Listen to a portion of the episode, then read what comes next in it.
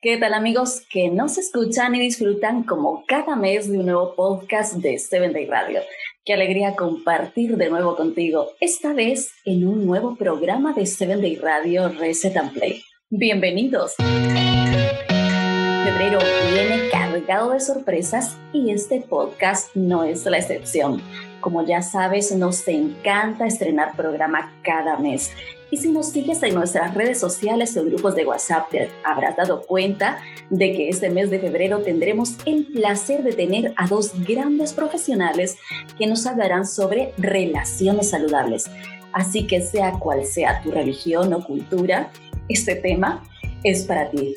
Si ya tienes una relación que consideras saludable, puedes escucharnos y repasar con nosotros algunos conceptos que te pueden ser útiles si tu caso es que aún no tienes una relación, es tu espacio ideal, ya que te digo yo que estás tardando en coger papel y lápiz y ponerte a tomar nota de todo lo que compartiremos contigo.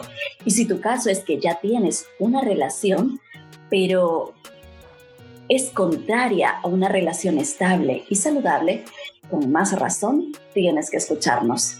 Yo antes de ti es el título de este primer capítulo de lo que será la serie Relaciones Saludables.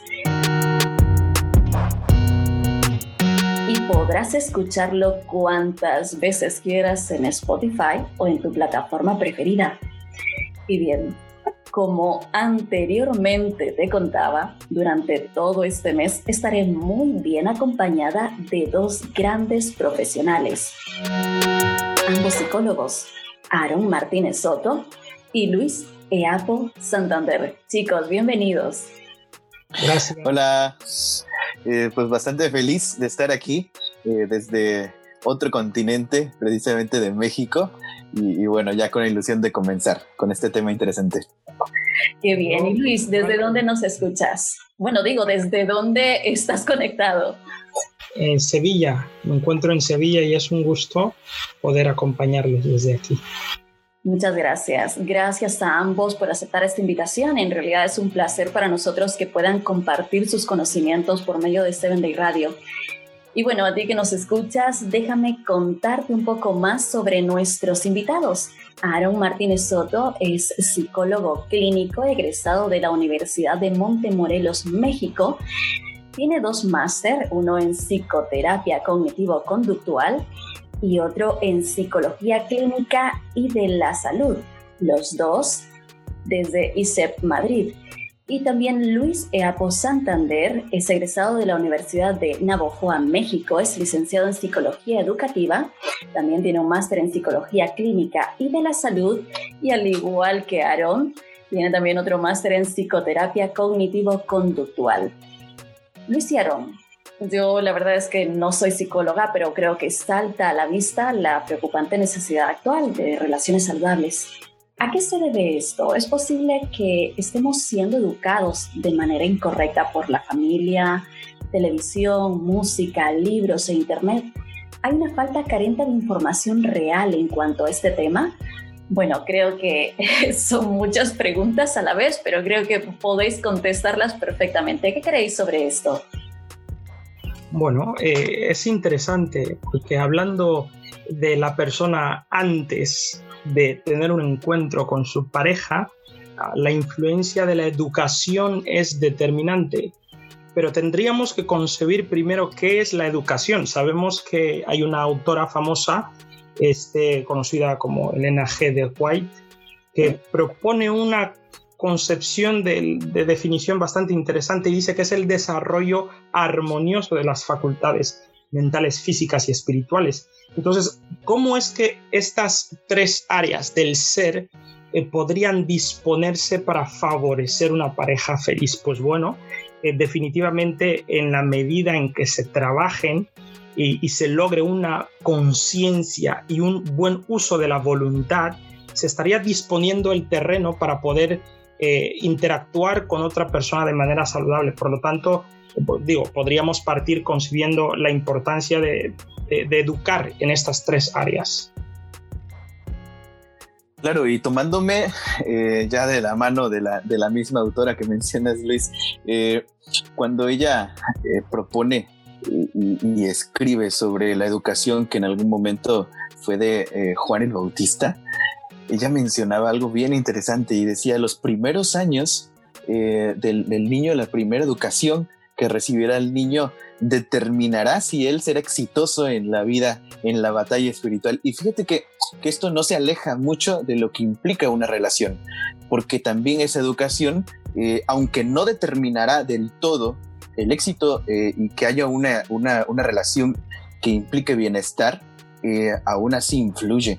Y, no digo determina del todo porque en efecto todos podemos tener un pasado lleno de muchas experiencias, pueden ser algunas negativas, algunas positivas, pero en efecto, cuando uno las empieza a ser conscientes y, tiene la apertura para empezar a flexibilizar y trabajarlas y sobre todo aprender a negociarlas en pareja, que eso es lo ideal, entonces ahí es donde comienza eh, eh, un, camino distinto con la pareja, porque eso sí empezaría a reforzar, en efecto, una relación saludable. Chicos, em, hay una pregunta, la verdad, que, que, está como en el aire, ¿no? ¿Influye la educación en la relación de una pareja feliz? Claro, eh, claro, claro, porque, porque en efecto los padres, eh, vamos a hablar mejor de figuras, figura paterna y materna, ¿sí? Eh, cada uno de ellos tiene, tiene distintos roles, es decir, por ejemplo, eh, algunos autores como Carl Jung, que es este, uno de los autores que propone y que habla sobre, sobre, esta, sobre esta educación, eh, menciona que el padre, la figura paterna, eh, es quien se encarga de construir el mundo externo de un niño, del infante. Y, el rol que, que, juega la figura materna es quien construye la zona interna de, un niño. Entonces, eh, dependiendo cómo se vayan construyendo estas, este, estos roles, es como ellos van a ir concibiendo la, la, forma de interactuar y sobre todo de comportarse en pareja. Entonces, notemos bien, esas, esas van a ser las dos influencias. Ahora, vamos, que, que no todos vamos a tener la, la, este, la experiencia de tener a los dos, ¿sí? Entonces, por, e, por, eso hablé de figuras, porque en ocasiones, si solamente va a haber, supongamos que solo, una persona puede solo tener una madre, la, madre, por ejemplo, o el padre, los, eh, el padre puede cumplir esas dos funciones, sí, pero la forma en que él la construya, cuando hablo de exterior e interior, que es las dos figuras, esas son los principales roles, hablo de que la parte exterior es cómo me voy a comportar hacia afuera, mi interacción con el mundo hacia afuera y mi gestión interna la, va a cumplir más la figura, la figura materna. Entonces, dependiendo cómo vayan esas dos, es, es cómo voy a comportar allá en pareja, porque ahí estaré viendo cómo gestiono yo mis emociones, cómo interactúo yo también, y eso me permitirá también empezar a ser flexible o no con mi pareja. Entonces, claro que influye la educación en, en, este, en la relación. Es decir, por ejemplo, que si hay eh, un niño que, es, eh, que no tiene la figura paterna, eh, pero tiene a su madre que puede desarrollar ambos eh, principios, puede tener el mismo desarrollo que una persona que tiene tanto a papá como a mamá. Claro, este, y, fíjate, aunque no estén los dos, si, si uno de los dos con quien esté se propone a, a intentar cumplir esas dos funciones, y, vamos, que es este trabajar y correr la segunda milla, ¿no? Para poder cumplir esas dos funciones, puede hacerlo. En, este, quizás no, no, no tal cual como lo haría quizás la figura paterna en real, ¿no? Pero, pero sí que se podría y entonces eso sí puede influenciar mucho en la forma de cómo, en cómo se va a comportar, sobre todo en, en, la forma de, de, interactuar con una pareja en su momento. Y claro, yo creo que aquí eh, la intención es considerar que si el padre toma la responsabilidad de saber que hay un área que está faltando por no estar el otro cónyuge, podrá tener mayor control. Pero es cierto que, vamos, es una figura insustituible. O sea, va a haber algún efecto eh, y lo que se podría usar de compensación sería no solamente este autoconocimiento de la situación de parte del cónyuge, este, mono, ¿no? que, está, que está solo, sino también de la capacidad de introspección que vaya adquiriendo el mismo niño. Entonces este padre puede ayudarle al niño a entender esta realidad que, que, ella entiende, ¿no? Y, pues sabemos comúnmente, sobre todo eh, suele ser frecuente que las madres, ah, por ser las, las que comprenden mejor el amor, como dicen, ¿no? Eh, en la tierra no hay mejor amor representativo de, Dios que la de la madre y muchas veces nos topamos con madres solteras. Poco pasa con los hombres. Entonces esas madres, por estar esforzándose y querer dar lo mejor al hijo para que nada le falte, incluso no le falte esta figura, a veces eh, dicen el típico, pues yo soy madre y padre, ¿no? Y, lo toman en serio porque cuando interactúan y lo educan, hacen todo lo posible para ser madre y padre, pero es que tienen que partir de que no es posible.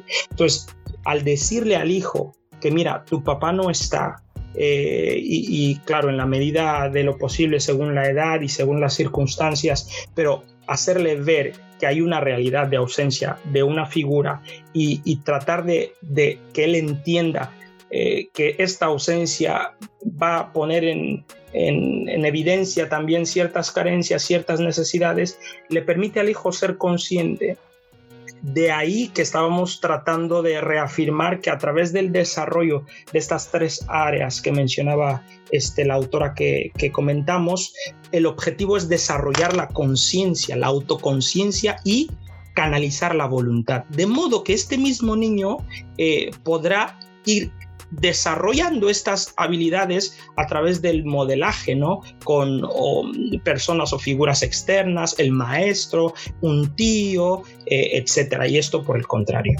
Eh, y ahora hablando eh, sobre la educación, cómo influye la, la, educación ¿no? en la relación de una pareja feliz.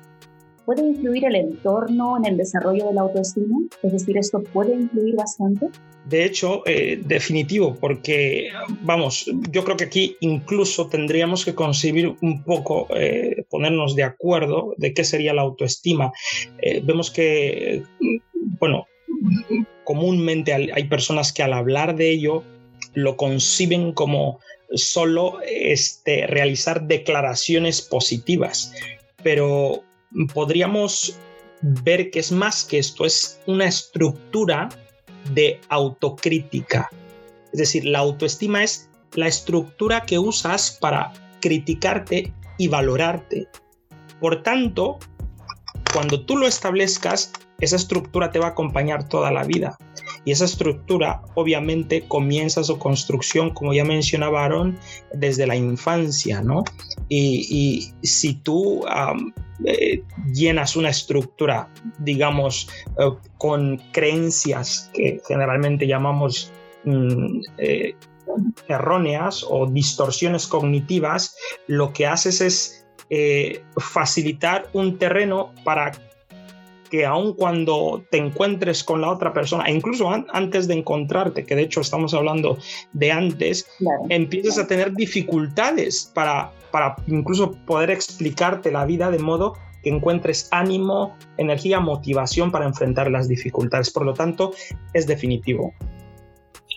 Y, sabes, me viene una pregunta a la mente. Este, eh, no sé para los que nos escuchan, ¿te has hecho la pregunta en algún momento ¿está bien ser yo? ¿Estará bien ser yo? ¿Ser quien soy en este momento? Y saben, esta, esta pregunta, mm, con esa, con esa pregunta nacemos. Si te das cuenta, eh, esa es una pregunta que, que, la, que la van a ir respondiendo incluso nuestra, con quien sea nuestro primer contacto con la vida, este, mamá, papá, y ellos irán respondiendo a esa pregunta. Pero cuando esa pregunta no es bien respondida, y aquí ya entramos eh, eh, precisamente al tema de, autoestima, no es bien respondida. Y vamos a, quiero poner un ejemplo. Vamos a suponer que, hay una niña que viene con esa pregunta de nacimiento. ¿Está bien ser yo? Vengo con esa pregunta, habrá que contestarla. Y entonces, en, el hecho de, en, el punto de los padres de contestar esa pregunta, vamos a suponer que el papá y mamá ya saben que la niña viene con esa pregunta y ellos quieren decirle que está bien ser ella. Pero vamos, la forma en cómo se, le están respondiendo a esa pregunta es de la siguiente manera. Pongo, pongo el ejemplo. Está bien ser tú.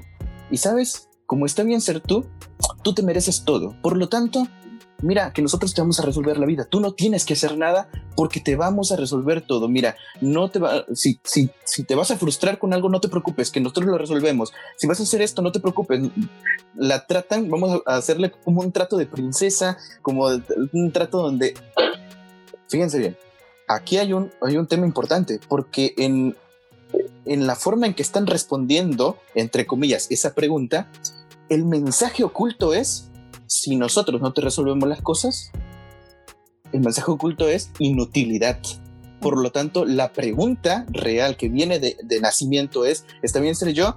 Eh, sí, pero solo con nosotros. Claro. Y, y, es una carga muy agresiva hacia, hacia, entonces, hacia ella. Entonces, vamos bien, ¿cuál será una forma mejor de ir contestando esa pregunta innata? Sería que también una niña o un niño aprendan a frustrarse, tolerancia a la frustración, a controlar sus impulsos, a que también hay veces en que es no y a veces sí, en que también ellos pueden eh, hacer cosas en que, que, hay veces en que no se va a poder, pero que hay alternativas, va, y, poco vamos, vamos escalando poco a poco, porque precisamente algo que, que me queda de lo que me queda lo que mencionaba Luis, es que precisamente es la autoestima. Cuando uno lleva estos pasos y que los padres también estén influenciando en esa educación, la autoestima se va construyendo desde el tener la capacidad de examinarme.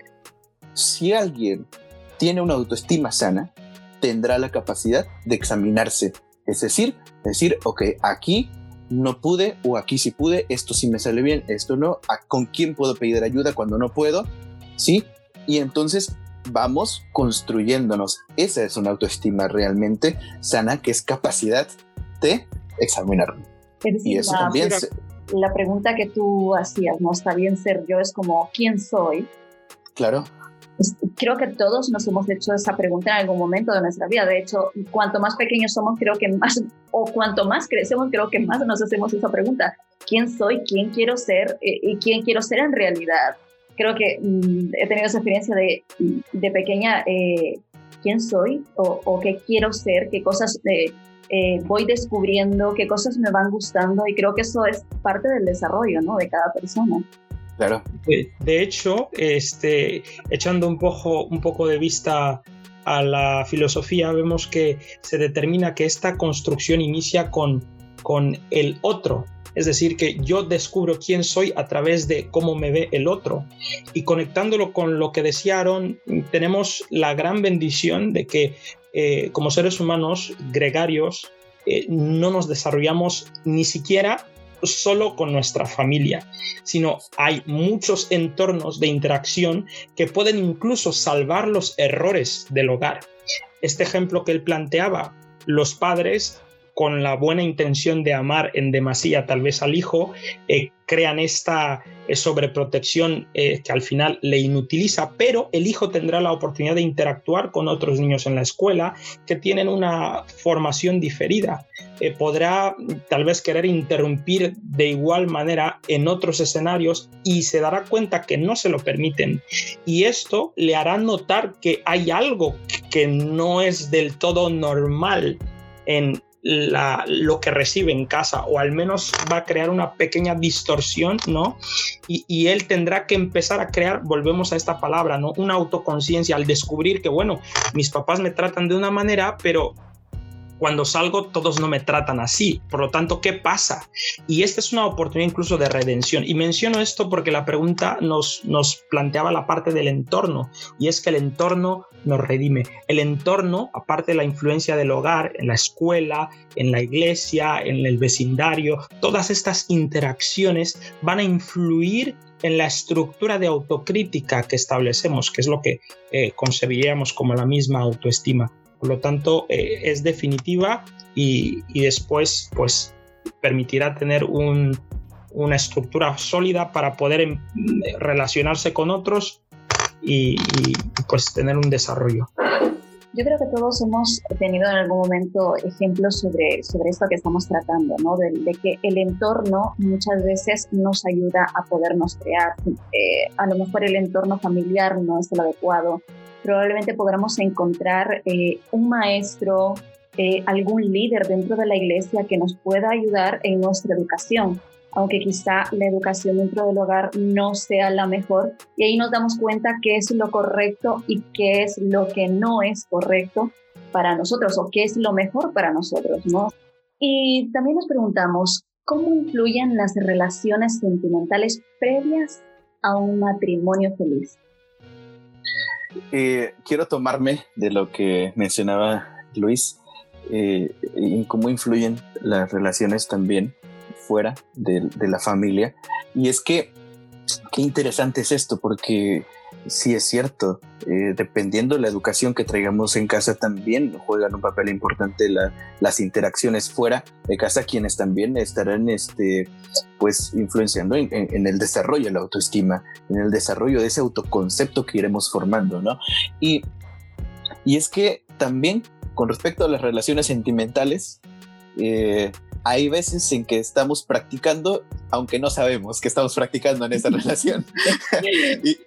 y, notamos bien que, cada relación, si nos ponemos a echarnos una mirada, eh, para los que han tenido eh, e, ex parejas, eh, al echar esa mirada, vaya, que hemos aprendido. Por eso a veces he logrado como tener el concepto de que eh, porque me han preguntado, oye, ¿y será que esta relación fue equivocada? Si es que esta relación fue equivocada y no debí tener esta relación y todo esto, y yo a veces les he dicho, no es que sea la correcta, pero era necesaria tener esa relación de repente para que nos reubique, para que nos permita ver algunas cosas que, antes no podíamos ver y simplemente nos, nos empiezan a enfocar a que podemos amar mejor a la pareja que, vaya a ser la, la definitiva, ¿no? Y claro que nos va preparando. Es decir, eh, Aaron, que sí está bien dicho que en cada relación aprendemos algo, ¿no? Es una lección. Claro, Claro, claro. Y a veces, eh, si no nos fue muy bien, que digamos, con que ya obtengamos el resultado y la lección aprendida, ya ganamos, ¿no? Y ya con eso. Pero aprender, sobre todo aprender, por favor. Claro, claro, claro, claro. Fíjense que de hecho no solo es en las relaciones de pareja, porque toda interacción afectiva es un entrenamiento de autogestión, ¿vale? Definitivamente. Eh, de hecho, es verdad que con las parejas ponemos en acción las estructuras que tenemos eh, en la parte afectiva íntima, pero las actividades básicas que se establecen en interacción como la comunicación, la gestión de emociones, el estilo de afrontamiento, todas estas cosas las tenemos que, las vamos desarrollando en toda relación. Pero el área del apego, que ya implica cómo externamos nuestra afectividad y nuestra intimidad, pues es la que más uh, influiría, ¿no? Para ver si eh, podemos lograr crear eh, referentes saludables que, puedan fortalecer nuestra estructura y que, como habéis mencionado, en la siguiente relación o la que ya sea definitiva, pues sea una recopilación de entrenamientos eh, de, en la comunicación, en las emociones y pues un estilo de afrontamiento ya un poco más refinado, ¿no? Ok, eh, y bueno, avanzando con el tema, se nos plantea otra pregunta cómo identificar una relación sana, segura y completa. Creo que todos en algún momento hemos tenido este interrogante, ¿no? Cómo poder identificar cuáles son los puntos en los que debemos decir sí o cuáles son los puntos en los que al saberla identificar debemos prácticamente huir de esa relación. Ok, pues mira, primero hablando de la relación sana, ¿no? Eh, ¿Qué implica una relación? La esencia de la relación estaríamos todos de acuerdo que es el amor. Por lo tanto, tendríamos que definir el amor. Al menos ponernos de acuerdo, porque es tremendo en consulta cuando empezamos con el proceso terapéutico muchas veces eh, estas cosas tan básicas no se tienen claro. O sea. Es que, eh, perdón que, te interrumpa, porque es que parece básico, pero en la práctica no lo es. Nos preguntamos siempre qué es en realidad el amor y lo, lo estoy haciendo correctamente o me estoy equivocando. Claro, porque al final, y muy aparte de establecer definiciones, hay que ver cómo la vivimos, ¿no? Porque eh, yo bien podría haber aprendido un concepto de amor eh, en algún libro, pero el que tengo interiorizado es el que me han enseñado mis padres en la forma de relación y todas estas relaciones que ya hemos mencionado que son anteriores, tanto las de interacción este, general como las, las de interacción íntima. Y, mi propuesta sería, hablando por lo pronto de la relación sana, que sería toda relación que, este, que tiene como centro un querer ser para el otro. Un querer ser para el otro, es decir, que todo lo que van a movilizar de manera personal va a ser con la intención de recibir al otro y mejorarle esto podría ser un camino, una propuesta mm, de visión en cuanto a lo saludable. Claro, y, cuando, cuando nos enfocamos también en, esta área también de beneficiar al otro, me recuerda a mí una definición de, Jorge Bucay, un conocido escritor psicoanalista, eh, que menciona qué es el amor. Y sobre esta pregunta, sobre esta definición, quisiera enfocar a cómo identificar una relación sana, segura y completa, ¿no? Y, la definición es así, el amor es la decisión de trabajar activamente por la libertad de otra persona, para que pueda elegir qué hacer con su vida, aunque no me incluya. Sí, entonces, qué tremenda definición. Eh, es muy fuerte, es muy, fuerte, pero real. Claro. y es que, eh, vamos, que cuando, cuando entendemos el concepto del amor desde un punto social, vamos, Hollywood y, y muchas otras este, eh, películas y, lo que sea nos, enseñan un amor bastante posesivo, ¿no? Este es mío, mía la relación. En realidad es bastante preocupante porque es lo que te enseñan un amor totalmente incorrecto. Creo que eh, eh, los adolescentes, jóvenes, adultos, en realidad, estamos como muy contaminados por ese amor irreal, absurdo, en lo que nos enseña Hollywood, lo que nos enseñan incluso los libros de poema un amor pasional que en realidad al final no es amor, simplemente pasión. Entonces, por eso el concepto de definir muy bien lo que es una relación saludable, sana, estable, lo que es en realidad el, amor. Claro, y, es que cuando eh, me, enfoco activamente en la libertad de alguien también, eso no nada más va a ser para otra persona, sino va a ser para mí. Sin duda que, cuando adoptamos o podemos ir adoptando este concepto que, que, que realmente implicaría entrenamiento, para poder amar así, ¿sí? Este, así como, como cuando vamos a, este, vamos, los que practican gimnasio eh, o alguna dieta, por ejemplo, todo esto que vas a conseguir resultados de ello cuando lo haces este, continuamente, repetidamente, y así también nuestro cerebro necesita entrenamiento para amar, ¿sale? Y entonces, eh, de esta forma, cuando eh, tenemos esos conceptos em, y, comenzamos a entender, ok, es que también relacionarme en pareja implica también eh, eh, enfocar esta relación a la libertad también de los dos, al bienestar de los dos, a madurar entre los dos, construir entre los dos, y que precisamente acompañarnos enfocándolo desde la empatía en la relación. Empatía, más que entenderlo como estar en los zapatos del otro, vamos a intentar literalizar la palabra empatía como empate, como estar al lado, ¿sí? Del otro, en donde no te entiendo completamente siempre, pero te acompaño sin juzgarte y estoy contigo aquí en este proceso y vamos aprendiendo entre los dos para mejorarnos, como mencionaba Luis, y entonces en este proceso eh, nos vamos a ir conociendo más a fondo, eh, aprendiendo a negociar, aprendiendo a, eh, este, sobre todo a, ir puliendo el carácter entre los dos, que, prácticamente si nosotros contestáramos en este momento la pregunta, ¿para qué sirve una relación? Una de las, de las este, respuestas podría ser para pulir el carácter, claro que sí, y, irnos acompañando en este proceso.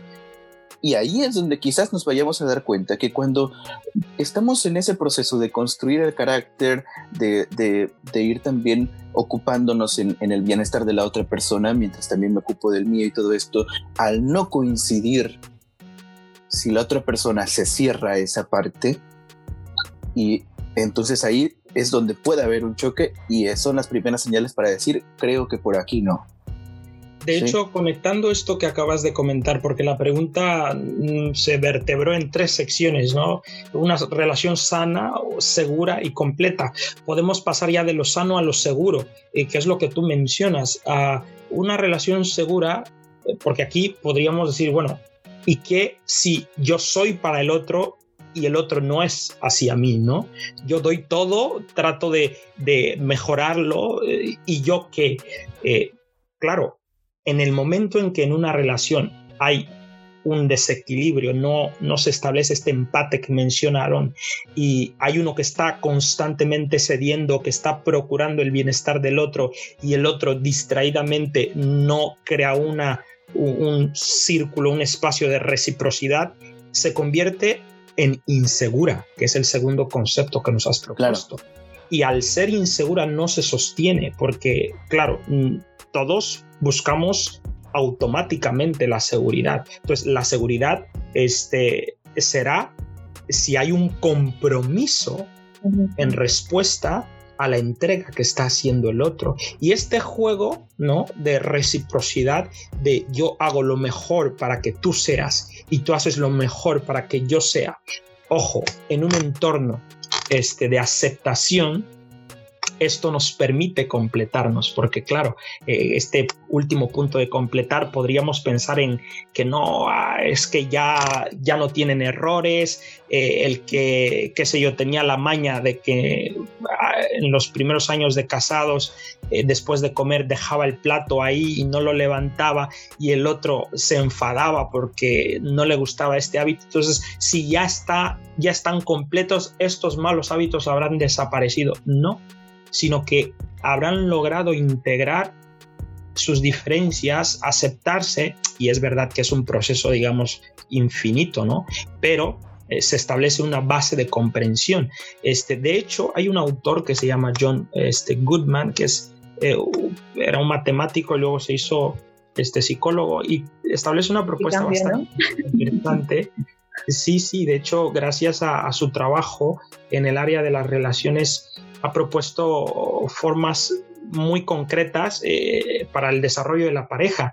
Y, una, una, de las reglas que él propone es la de 5-1, donde dice que si en una relación, eh, en cada cinco interacciones eh, de tensión, no, no voy a decir negativa, sino de tensión, porque hay un desacuerdo, se incluyese una positiva, todavía esta relación estuviera en un marco seguro pero desde el momento en que se sobrepasan las cinco interacciones negativas, es decir, seis, siete negativas y hasta tal vez ocho negativas y aparece solo una positiva, la probabilidad de ruptura es mucho mayor. Eh, y con esto quiero decir que siempre en la relación van a haber momentos de tensión, van a haber desacuerdos, pero las, las parejas felices lo que aprenden es a conocerse, a aceptarse, a tratar de entregarse hacia el otro y crean este círculo de reciprocidad. Y esto ya es estar completos, ¿no? un poco como el concepto de perfección. Entre tanto que sabes hacia dónde vas y todo lo que haces lo haces con entrega, con cariño, con compromiso, este, ya estás completo. Es cuestión solo de, que pase el tiempo y, y cada tiempo traerá su etapa y tendrás que vivirlas, pero estás completo. Y para complementarte, Luis, esto implicaría amar desde una relación segura, amar a la pareja por lo que es, por lo que no es y por lo que no va a llegar a ser.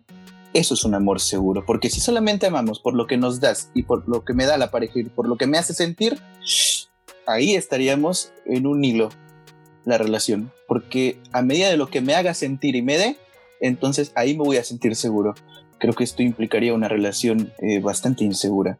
es un poco egoísta, eh, es decir, es un poco egoísta esa parte, sí. Claro. Una relación. En efecto. Entonces, pues creo que esto es una de las primeras bases para identificándonos, ¿no? Y, este comenzar a, autoanalizarnos y a entrenar la autoestima para examinarnos a ver cómo andamos. E-, este sería un buen este, yo antes de ti. Claro. La verdad es que me encanta el tema, yo antes de ti, eh, comenzando desde la educación eh, en, la familia, eh, cómo influye esa educación en una relación, cómo influye el entorno en nuestra relación y luego influyen las relaciones previas a un matrimonio, es decir, nos influye absolutamente todo. Y finalmente, cómo identificamos una relación sana, segura, completa. Me quedo con uno de los conceptos y es que la relación, eh, bueno, es decir, una relación, el entorno dentro de una relación es un entorno de, educación, donde aprendemos ambas personas a trabajar, donde aprendemos a mejorarnos los dos. Creo que si no hay mejoría en, la relación es una de las pautas para decir, mm, por aquí no. Así es. Chicos, muchísimas gracias por este primer podcast. Luis y Aaron nos, nos estarán acompañando a lo largo del mes de febrero. Este es solamente el primer tema de muchos. Te has dado cuenta que son muy, muy interesantes, así que no puedes perdértelo. Gracias, Luis y Aarón, por compartir con nosotros sobre este tema tan importante. Gracias a ti por la invitación y contentísimos de continuar con los demás. Y a ti que nos escuchas, gracias por ser parte también de este ministerio. Si quieres compartir con nosotros tu experiencia o quieres hacer una pregunta a Luis y Aarón, por favor siéntete con la total libertad de escribirnos eh, y de preguntar lo que tú quieras. Puedes hacerlo desde el siguiente correo, producción arroba y claro que sí, si deseas ponerte en manos de nuestros psicólogos, son totalmente profesionales, te decimos cómo hacerlo. Puedes contactar con Luis al siguiente número de WhatsApp, más 34, que es el área 602 020059. Vuelvo a repetir, más 34 602 020059 y también puedes contactarlo en Instagram como LueHSA. Repito, Lue, L-U-E-H-S-A. Y puedes contactar con Aaron al siguiente número de teléfono, más 52 78 31 76 95 78. Vuelvo a repetir el número más 52 78 31 76 95 78. También puedes encontrarlo desde su página de Facebook, psicólogo Aaron Martínez. Por cierto, puedes contactar con ellos desde cualquier parte del mundo donde te encuentres. Ellos también hacen consultas online. Nosotros nos despedimos. Recuerda que tenemos una cita la próxima semana con el título Yo Conociéndote. No nos hemos olvidado del cantante del mes. David Espinosa nos acompaña por medio de su música. David nace en el corazón de Bolivia, en Cochabamba. Empezó a alabar a Dios a los siete años, imagínate. Actualmente, además de cantante, es y productor de la radio Nuevo Tiempo Bolivia. Nos quedamos con su música. Disfrútela. Hasta la próxima. No necesitas un gran coro voces de ángeles. No necesitas una audiencia para ofrecerme todo tu ser. No necesitas una orquesta para darme tu canción. Ganas toda